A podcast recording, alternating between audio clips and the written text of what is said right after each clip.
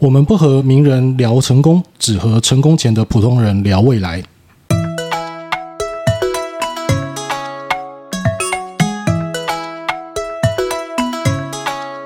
大家好，这里是很适合聊人生的阿姨们，PS 还很漂亮，但是今天那个来宾可能不太能叫我们阿姨，叫姐姐，嗯，漂亮姐姐。好，先来介绍漂亮姐姐，大阿姨，我是她阿姨，小阿姨。大家好，我是小阿姨，还有安东尼，还有我本人据点阿姨。那我们今天要介绍的是詹姆士，欢迎詹姆士。呃，三位小姐姐，大家好。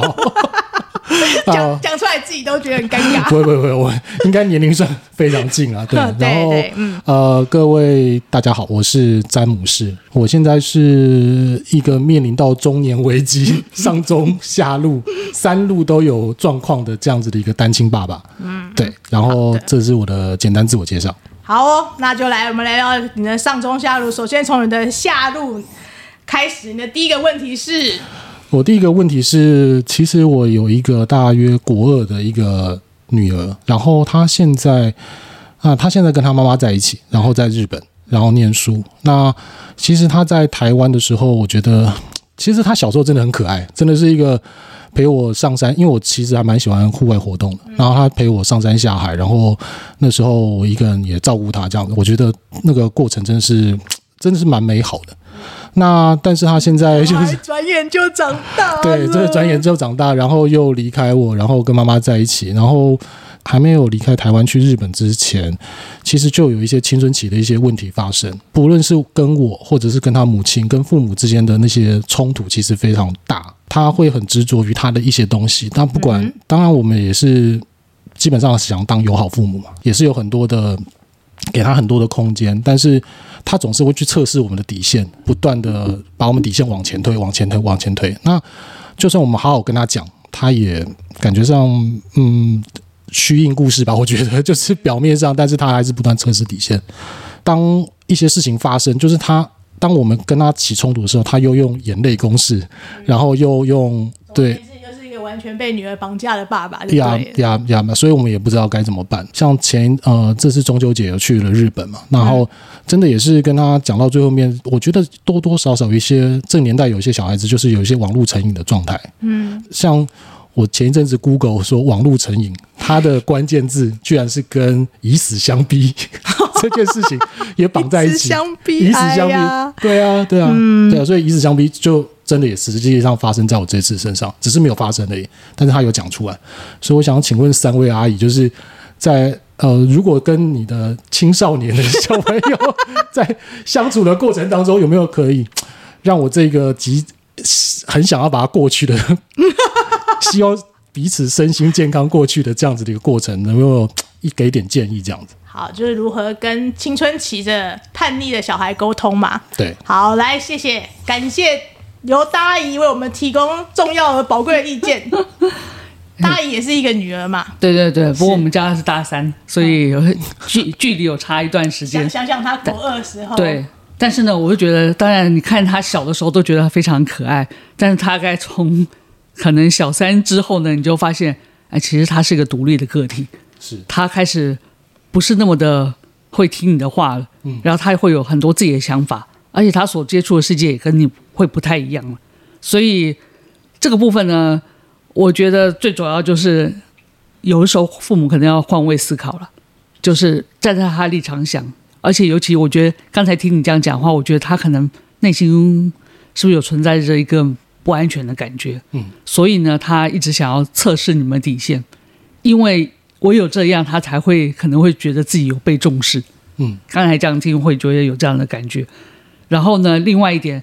还有一种，就是因为你的题目叫做“该用什么方法让中二屁孩听话”，其实这句话呢是蛮权威的，人家修饰过了啦，啊，就蛮蛮权威的感觉。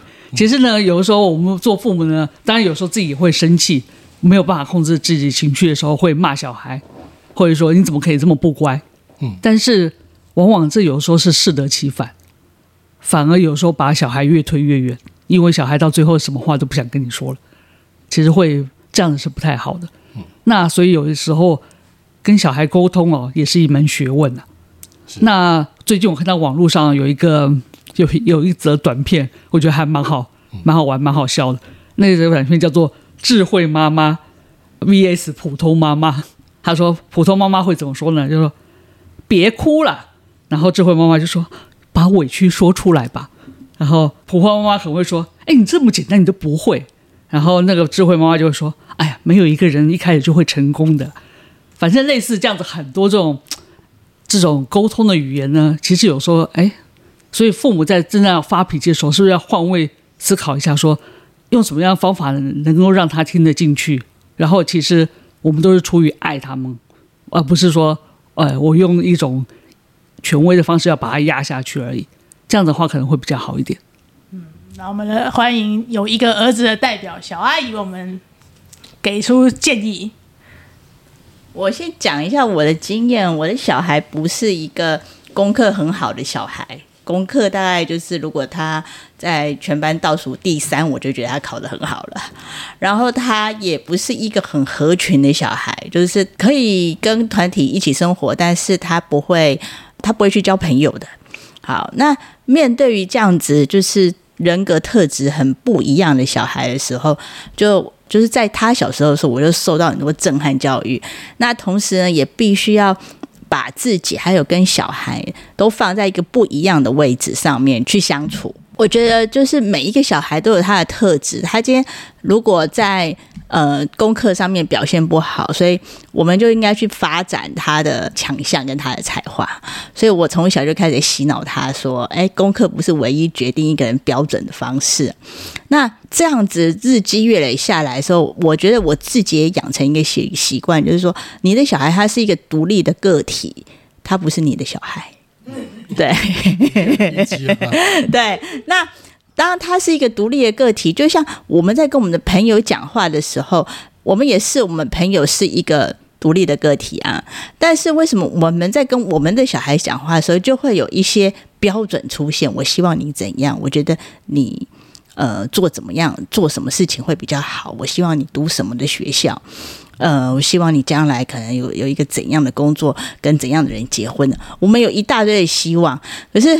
我跟有也有一些妈妈的群在聊天，或是大家互相在分享，就说，哎，我在怎么样教养我小孩的时候，其实我觉得有一种妈妈是在把她小时候没有实现的愿望实现在她小小孩身上，哎，我觉得这是很可怕的事情。就是小时候我的遗憾就是我没有很会弹钢琴，我的遗憾就是我没有很会跳芭蕾舞，所以我女儿现在就要去学钢琴跟学芭蕾舞。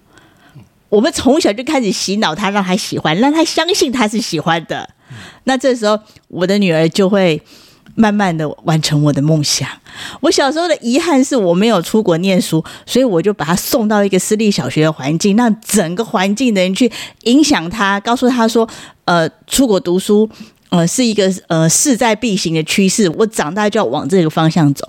但是，什么是小孩自己真正的想法？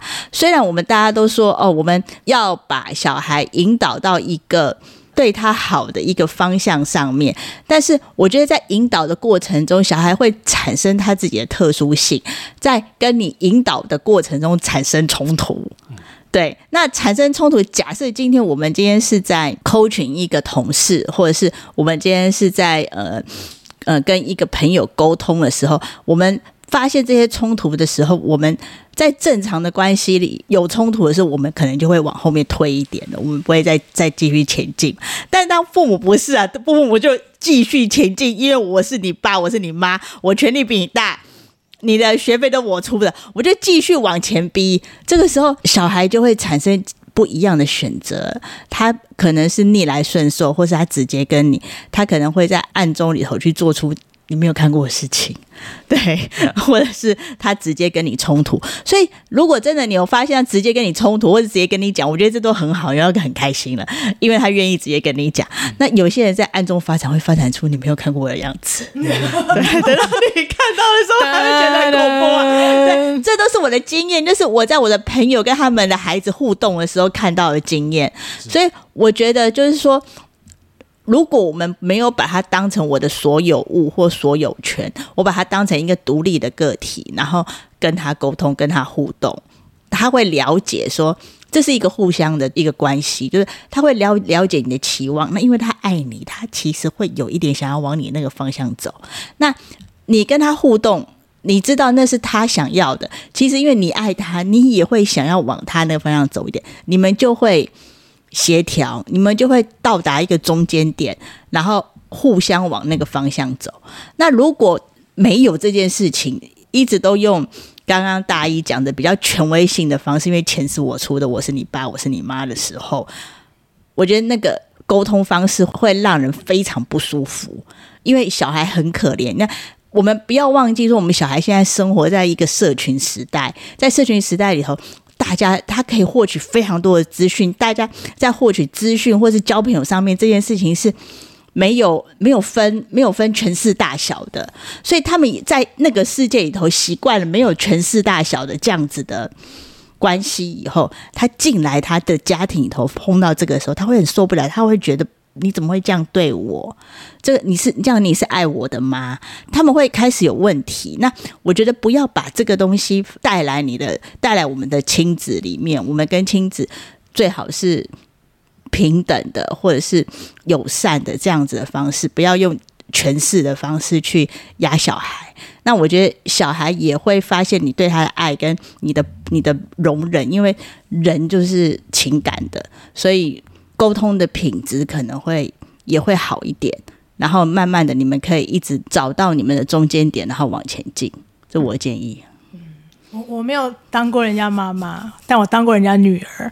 我觉得我最被只最感激我爸一件事，他从不管我，因为我上面有一个哥哥姐姐，麻烦挺多的，所以他们他就比较少管我。我我自己会觉得，就是说，其实每一个人，除了刚才小阿姨讲，就是说，呃，比如说，呃，学钢琴、学芭蕾这些具体的事情之外，其实人分的有的就是比较。有有有的女孩就是小家碧玉，有的女孩就是大家闺秀。那有我这种就看起来就疯疯的，不太正常的。对，所以每个其实那个东西都是天生个性小包袱带来的。有的女女生就是很适合做一些比较大格局的事情，然后如果用我们希望她是一个小家碧玉的方式去要求她，她会整个受到压抑。可是她觉得就是说我我这样做到底有什么错？我我就是喜欢这么说话或这么做事，但这。在社会可以包容情况之下，我这没有对错啊。可是你们为什么一定要逼我说，我一定要是您说的是，就是那个说话态度或方式，其实就也会让一个人感受到压抑。我觉得当父母哦，我我我没有当过父母啦，所以大家听听就好。就是最好还是就是根据孩子的特性去怎么样去引导他走到一个社会可以容许范围，他又可以自由发展的路。如果像那个泰勒斯。对不对，泰勒斯他十几岁就出道了，他爸爸就是 banker，就是他做了那么多。他爸如果觉得，就说你什么时候写这些情情爱爱的歌曲，你难道不能写一些社会正义？那泰勒斯不就崩溃？他没有啊，他就是照样写这些小情小爱，然后一直到今天他变成国际巨星，然后爸 banker 就除了帮他收钱之外，帮他处理背后所有一大堆版权呐、啊、金流啊什么什么的，就全部他爸做。我觉得那个就导引到他一个。很好的方向去，不晓得詹姆斯怎么觉得呢？呃，三位小姐姐所讲的，对，是讲了，其实我其实都认同啊。因为如果我真的七那是吗？把这一集给他听了，呃、我们日本就有收获。啊、当然的，没有，我我我我我 OK 啊。只是我的意思说，是当然，我觉得我现在跟我孩子在讲话，好像跟客户在讲话一样，就是我必须要先理解你的需求，然后再常会讲是 A 到 B 点。不是只有直线而已，中间还有曲线的这种这种走法。然后我们也是愿意去当当所谓的友善父母，对。但是比较难以过去的是，应该是说我们时间很短，就是我们相处时间很短，或者是我们可能很希望立即的就想要达到那个目标，所以有时候讲的话其实是很直接的。因为对我来讲，命令是最快的。嗯，我要求你命令是最快的，我没有我没有时间等你再慢慢的调整或干嘛的。这是大家的问题，时间都很少。希望可以迅速的达成目标。嗯、对，但问题是这个好难哦。感情就是对啊，不没有办法用命令的，因为他是你小孩，这是一个关系，这是一个有爱的关系。嗯，我最近在听另外一个 podcast，他在讲说家人的关系要怎么样去维系。嗯、他们讲到一个就是很重要是你要面向他的需求，就是说今天这个家人他他有一个。学钢琴的需求好了，但是我觉得学钢琴是浪费钱，所以当我女儿跟我讲说妈妈我想学钢琴的时候，我就跟她说你有这么多时间吗？嗯，我没有说不行哦，我只有先你有这么多时间吗？你这样就没有面向他需求了。嗯，其实你在质疑他。对对，那你虽然有疑问说他为什么突然间要说要学钢琴，可是这时候你如果是面向他的时候说。你你可能会说，哎，那你可以跟我分享你你想要学钢琴的动机吗？嗯、你是面向他在跟他讲话的时候，他会也是正面的回答你说我为什么想要。嗯、但是你说你如果是用一种反向的在询问的时候，他就会开始跟你做出各种为难你的动作了。反正你就是不了解我，你，你就在挑衅我，对，你在挑战我。你真的有这么多时间吗？然后小小小朋友就说，我就知道你不相信我。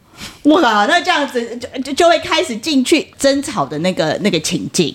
对，那如果你是用面向他的需求去先先去倾听，呃，他为什么要做这件事情的时候，他会觉得说，哦，爸爸现在是爱我的，所以他想想要知道我为什么要这件事情。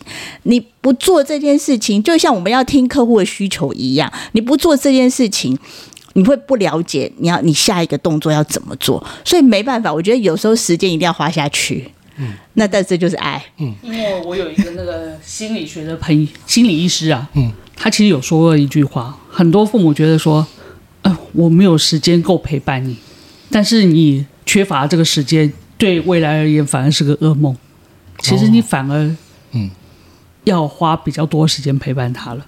你的时间花在什么地方，你的那个成就就在那边，这个成果就会在哪里。嗯然后，因为你前面没有很长的时间陪伴他，所以他现在搞出一大堆的玩意儿来，其实你就有点不太理解，说他为什么会这样。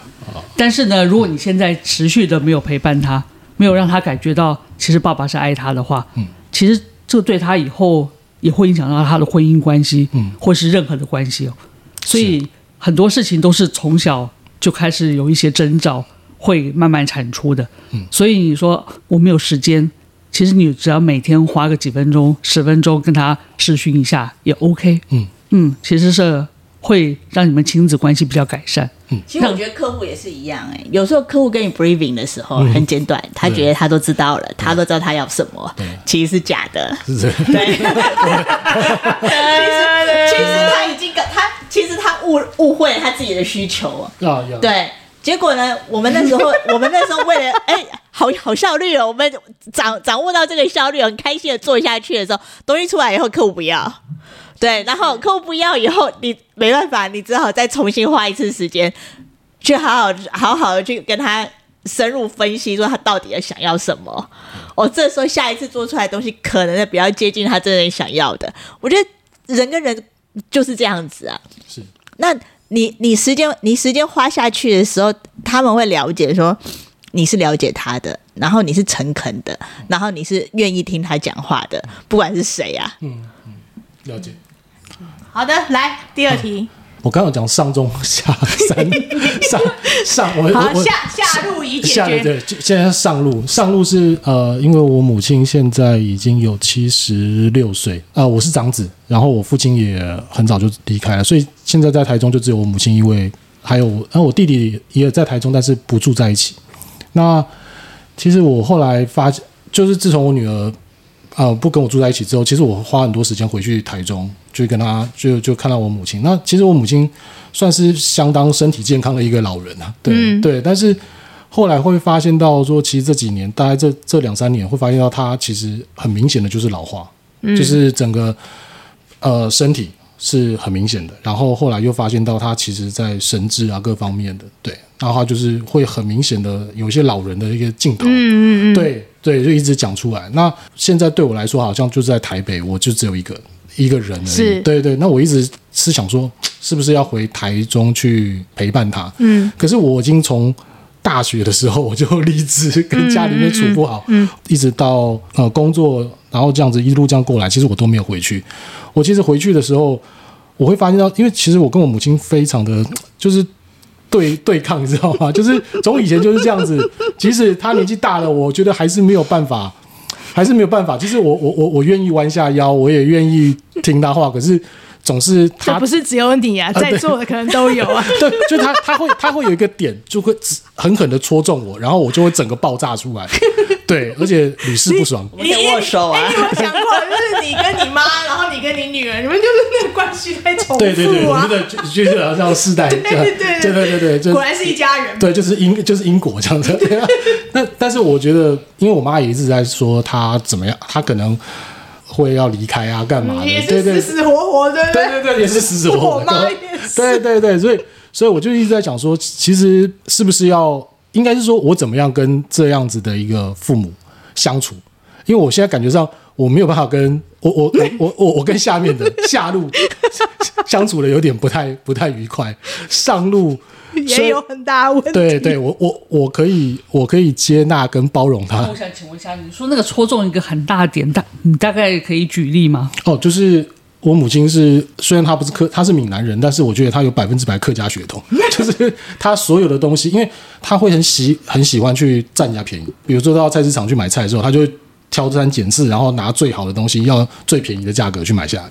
然后比如说人家有个什么东西，她看到她就说：“哦，这个好东西哦。”这是她成就感呢、啊。啊，对对对对对，但是我告诉你哦，你在我们面前，我们中年妇女都喜欢这一招哦。不是不是，可是重点是她不是买不起啊。这不是买不起，我战胜了那个菜贩，我拿了最好的，但是最便宜的价格。哦，但对，但但是对对我来讲，我会觉得说，你又你你又何必这样子？我们的白眼就会翻一轮再一轮。对对对对，然后明明这个东西就是人家，比如说是像啊，像我弟他女朋友，就是他他的父亲有做了一个类似像脚板，把那个脚板立起来的一个东西，嗯。然后我就说，我妈就看到说，哎，那个东西很不错啊。嗯。然后那个我那个女朋友就说，啊，那个红妈妈你要，对对对对，就就就拿走，对对对对。结果我就跟他讲说，我说你有缺这东西吗？人家是给他的，这样这是人家父亲的东西，父亲给他的东西，你为什么可以讲？然后我妈当场就跟我翻脸。对啊，所以我就说，我也就是在这种东西上面一直不断他跟他纠葛。对啊，然后。然后还是你比较不会做人呢，想扒你。没事没事，请继续。我我我是是没事，我懂我懂我懂。对，所以我一说，其实他会，他对我的生活，他对我的整个人生这样一路过来，他觉得好像看起来好像 OK，可是有很多的地方他是觉得不 OK 的。然后所以他会不断的找很多梗来去刺伤我。但是我我觉得我还是要跟他相处啊，因为我父亲走的比较早，对，所以我我不希望。最后那段时间又再复制在我妈身上，对啊，所以我其实一直希望能够回去，可是回台中，可是我我一直觉得回台中我应该会发疯吧，我应该会发，我应该会发疯吧，我会觉得我到底好，假设我真的我有一天这样子，假设我真的有一天我要回去，那我应该做好什么样心理准备，或者是做好什么样准备？你先把你自己整理好啊。我先讲一下我，就我妈状况也很多，嗯。你你再帮我剪掉，我妈有囤积狂，嗯，我妈在之前就是回收，我妈就是囤积狂要剪掉，对啊，囤积狂不用剪，我怕我妈应该不会听啊，但我姐我妹听应该也还好，其实我他们都知道，好啦就不用剪，但是我刚才那废话那一堆，看你要不要剪，好，我妈以我妈是囤积狂，然后之前还在做回收，我们家其实 OK 生活过得去，但我妈就是，但是那她是一个成就感，我后来的学习是说那是她个她是独立个体，她因此得到她的成就感，她的发挥。我就尊重，我变成是说，我们在一起的时候，我们只我跟我妈相处的时候，只留下好的回忆，嗯，情感交流。比如说，我就最近往生，他的难过，他对于他之前的一些他的回忆，他就我们就只讲这个好的部分。然后像中秋节啊，各大节庆，我们就出去吃饭啊，然后在那边好来好去。哎呀，妈妈这个怎么样？哎呀，那个女儿怎么样？就是我们就演一出情感大戏。之后，他的独立生活，我的独立生活，我们就是保持一种美感的距离，就我不会去看他，因为其实你说贪小便宜，或者是那个买菜那个整个过程，都其实是他人生乐趣很重要一部分啊。我妈也是啊，我妈都会跟我们买一大堆，然后跟我们讲说这多便宜，哎，我本来他本来三斤要一百，我跟他讲五斤一百，他竟然给我，我们就说我们那么多人要吃到五斤啊，我妈就说。可是我杀到这个价啦，这个就是他的一种，你知道，而且也借此可以让他不失智，嗯，对，所以我我现在就会比较是去尊重这个状态，就是说他的人生那个，然后我们就对我会是这样尊重，然后我觉得那个亲就是真的生活很近，比如说他真的不能自理或干嘛，那个反而就是要请外力去帮助，比如说外佣啦，或者是看护。但是你们之间应该只留下美好的回忆。嗯，我我是想说，你想要回搬回去，但是你妈想要你回来吗？哇，哎哎哎，问到关键了，真的，他的确完全不想，盲肠哎，他完全不想要回去。对，因为他有他自己的生活模式。我我为什么突然儿子回来，我又要改变我生活模式，而且可能还要被儿子嫌弃？突破盲肠，果然是做妈的都会有的焦虑。哎，对，其实我我这所以其实有时候回去最好方式就是，可能不要住在同一个空间里。可能就是啊，可能斜对面啊，或是某一个有个临近的地方，互相照应就好。就你们情感有交流就好了。哦，对，其实有一个，就像刚才据点阿姨说的，我跟妈妈之间，我我们希望留到是最美好回忆，因为妈妈你说最多九十一百吧，嗯，也就是这几年，对，对，那所以我们留下是最美好回忆，而不是留下哦。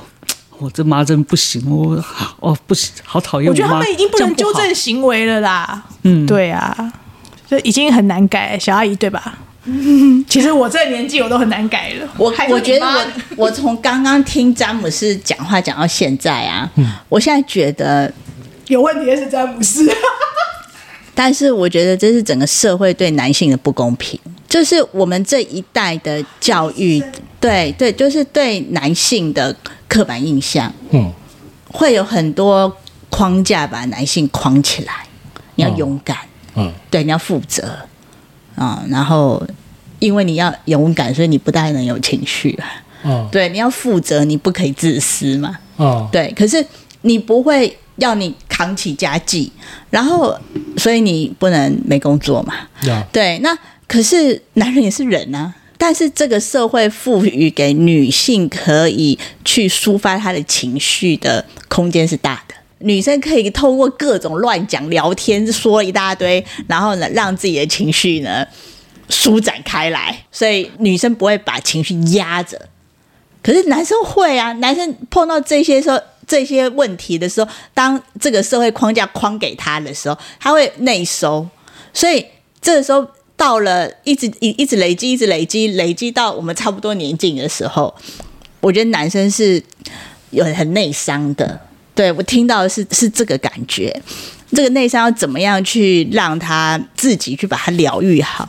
我觉得詹姆斯今天做出这个说出来这件事情，我觉得很棒。对对对，原原来谢谢谢谢参加节目。对，其实应该还有更多人是不愿意说的呀。原原来我应该去看心理医生。也我觉得这不是心理医生，是你要不要说出来？嗯，你要不要说出来？你跟你分朋友分享出来，或者是你跟你自己对话。那透过这一些，你去呃梳理你自己的思绪，跟梳理你自己为什么会这样，这样就好了。对，就是妈妈这件事情。妈妈就是当女生跟就是妈妈跟儿子，还有妈妈跟女儿，那个强度又是不一样的。嗯嗯，对，就是你的女儿跟你跟她的妈妈哈，或者说我们和我们的妈妈，那个强度跟那个纠葛，那是更恐怖的。我懂，我懂，我懂，我懂。对，那我最近啊看那个亚运，那因为亚运只要得牌，他们就说说他们故事嘛。然后有一个。打拳击就是脸受伤的人，然后他说他他得银牌啊，然后他说他呃九月的时候在集训的时候，他妈就是病危了，然后就是妈妈就有一个周末，就是周末之前问他说，哎，那你这次周末可不可以回家看妈妈？然后他说没办法，我在集训，所以不能回去看妈妈。然后妈妈说没关系，就是做这个运动是你最爱的事情，妈妈支持你。那你就继续练习，得到成绩，你想要的成绩，完成你的梦想。然后接着他妈妈就过世了，他没有看到他妈妈最后一面。哦，好遗憾。嗯，他的心，他的内心是满足的。当他拿到这个成绩的时候，他非他是满足的，把这件事情说出来，说我感谢我妈妈在那个时候支持我。这个就是爱啊，就是爱，就是你支持你爱的那个人完成他的梦想。我。感受到我妈妈对我那个爱，而且我同时今天告诉我妈妈，就是我把这个这个成绩献给我妈妈。嗯，对，我觉得太美了。嗯，对，我们没有互相牵绊，没有社会上面讲的那个是你不孝，你妈妈临终的时候你没有见到她最后一面，没有这一些。哦，嗯，对，那这东西是在你跟你的亲人的关系之间，你们互相的许诺，或者是互相的了解，你们有了那个东西，其实那个感觉是满的，而不是你会怕别人怎么说你。嗯，我觉得现在就是我们这一个年龄段的男性。的压力就在社会给你的框架，你要怎么样表现出给别人看，说我是好的？那我觉得这一些真的是让男性绑得太太紧了。嗯，对。那如果可以渐渐的松绑，我觉得可能就不会有这么大的压力感在所谓的中年危机上面。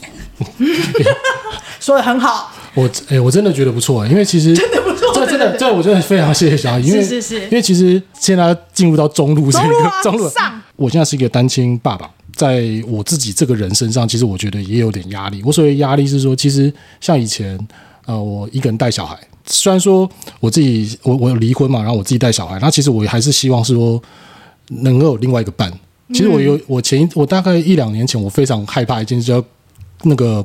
那个孤单死，就是孤独死，孤独死，孤独死，就是在家里面突然死掉就没有人。尤其是说疫情，对不对？对对对对，就突然之间就是死掉，也没有人，也没有人知道。完全可以理解。对对对对，然后当然我那时候也是是因为孩子慢慢有点离开我的离开我的范围，所以我那时候其实也试图要去找一些呃重新建立起一些关系的时候，但是我会发现到一件事情是，我会去却步。我所谓却步是说，今天我会因为我知道我有孩子，我还是有个孩子。我还是需要花点时间在孩子身上，所以如果我没有办法百分之百花时间在另外一个身上，会不会就是不公平？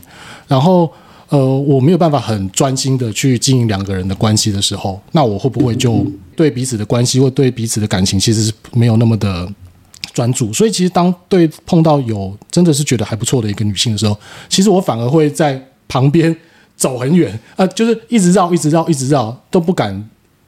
主动的去去去介入，对，那所以其实我后来发现到，那那我相信有好几次机会就这样流失掉，那我也慢慢觉得说，好像人生也就这样子，就这样。那那所以其实呼应到刚小阿姨讲的东西，其实呃，像我在公司里面，我其实很久才表明我自己是单亲的身份，嗯，是因为我们的公司里面其实是不太能够。说出来，嗯，比较传统的，对对对，比较传统的公司，对，对，就是他会觉得说，你如果今天单亲，代表你家里面有状况，有状况，一事之不治，何以天下国家为？呀，或者是你要把你的公司的观念，对，或者是说，或者是说，你今天工作上面，假设你要照顾家里面的话，那你就不能够专心在工作上面，所以有一些东西的刻板印象就会贴在你身上，嗯，对，所以其实我很久很久我才。表明我自己是单亲的身份，那个是我已经无所谓了。嗯，可是，在之前有所谓的时候，我是绝对不讲。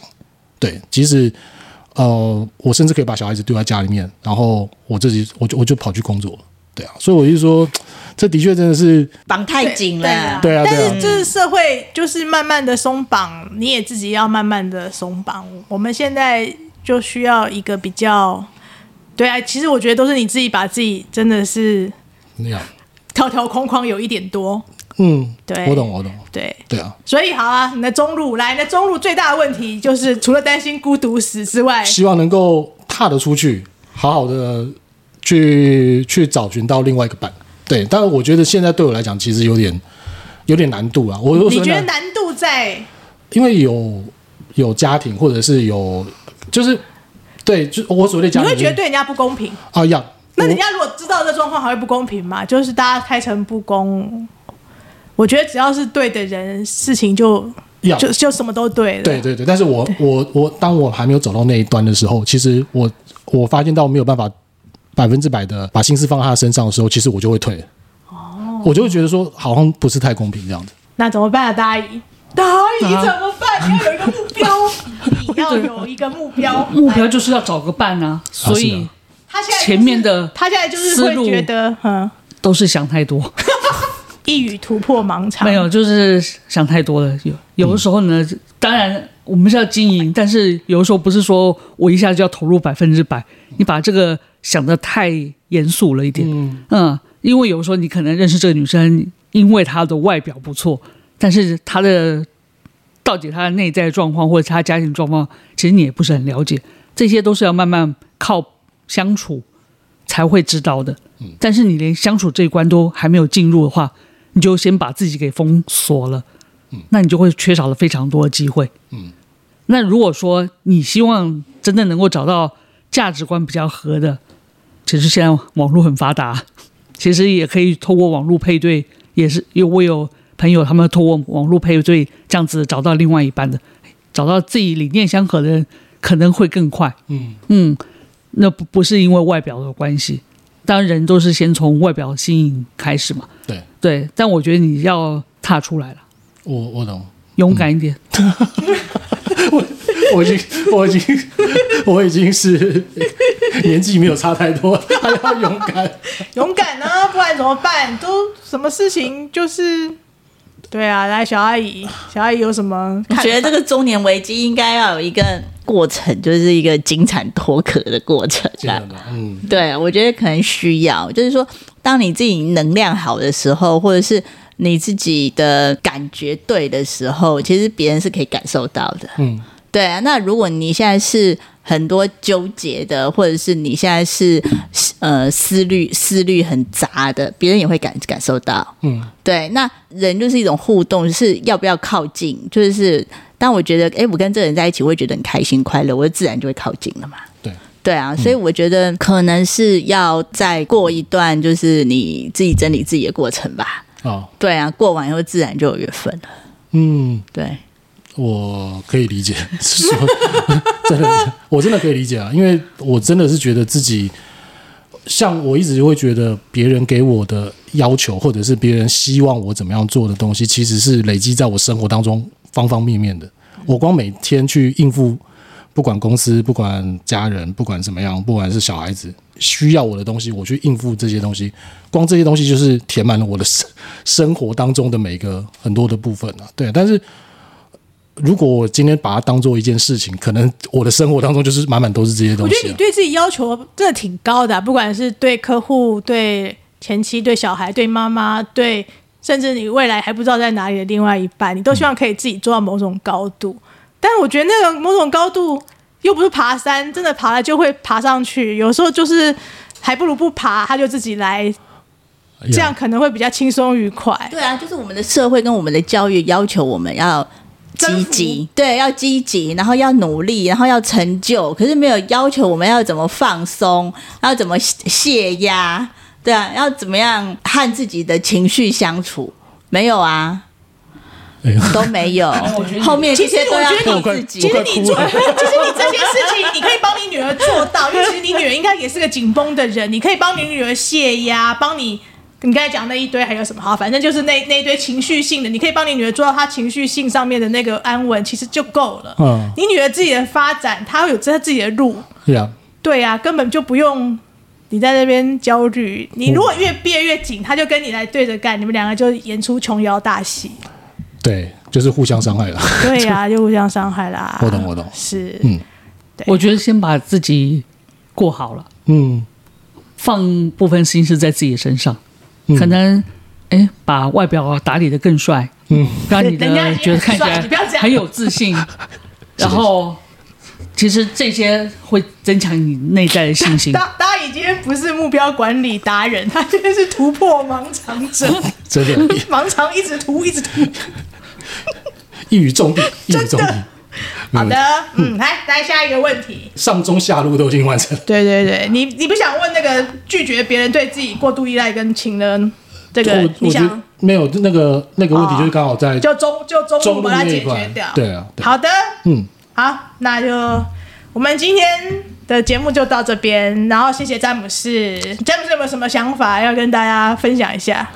呃，觉得这种节目应该常常有，对不对？当然了，当然了，对，是，当然，因为我是觉得，其实我刚刚真的很认，非常认同小阿姨讲的，就是真的是，呃，应该说，你们俩都单亲啊？不不不，对对对对对，这是这是一个关系。另外一件事情是。呃，我觉得大概就是四十几岁的男性，其实在这个社会上面，真的就是三明治时代。嗯、三明治时代其实其实就是对啦，辛苦啦，就是标准高嘛，而且很容易被人家说你就是一个没有肩膀的男人，你就是一个不负责任的男人。对，或者是说你没办法处理事情的男人，或干嘛？对，对，对，都听起来好刺耳哦。对啊，所以所以搞得我了解我了解搞得男人不像男人，辛苦了，辛苦了。辛苦了。没有没有没有没有，搞得你很像父亲节，真不是中今天明明就国庆。好了好了，嗯好，没问题，嗯，好了，欢迎你下次再来。谢谢谢谢，好，那就先这样，谢谢大家，谢谢我们下次见，拜拜拜拜拜拜。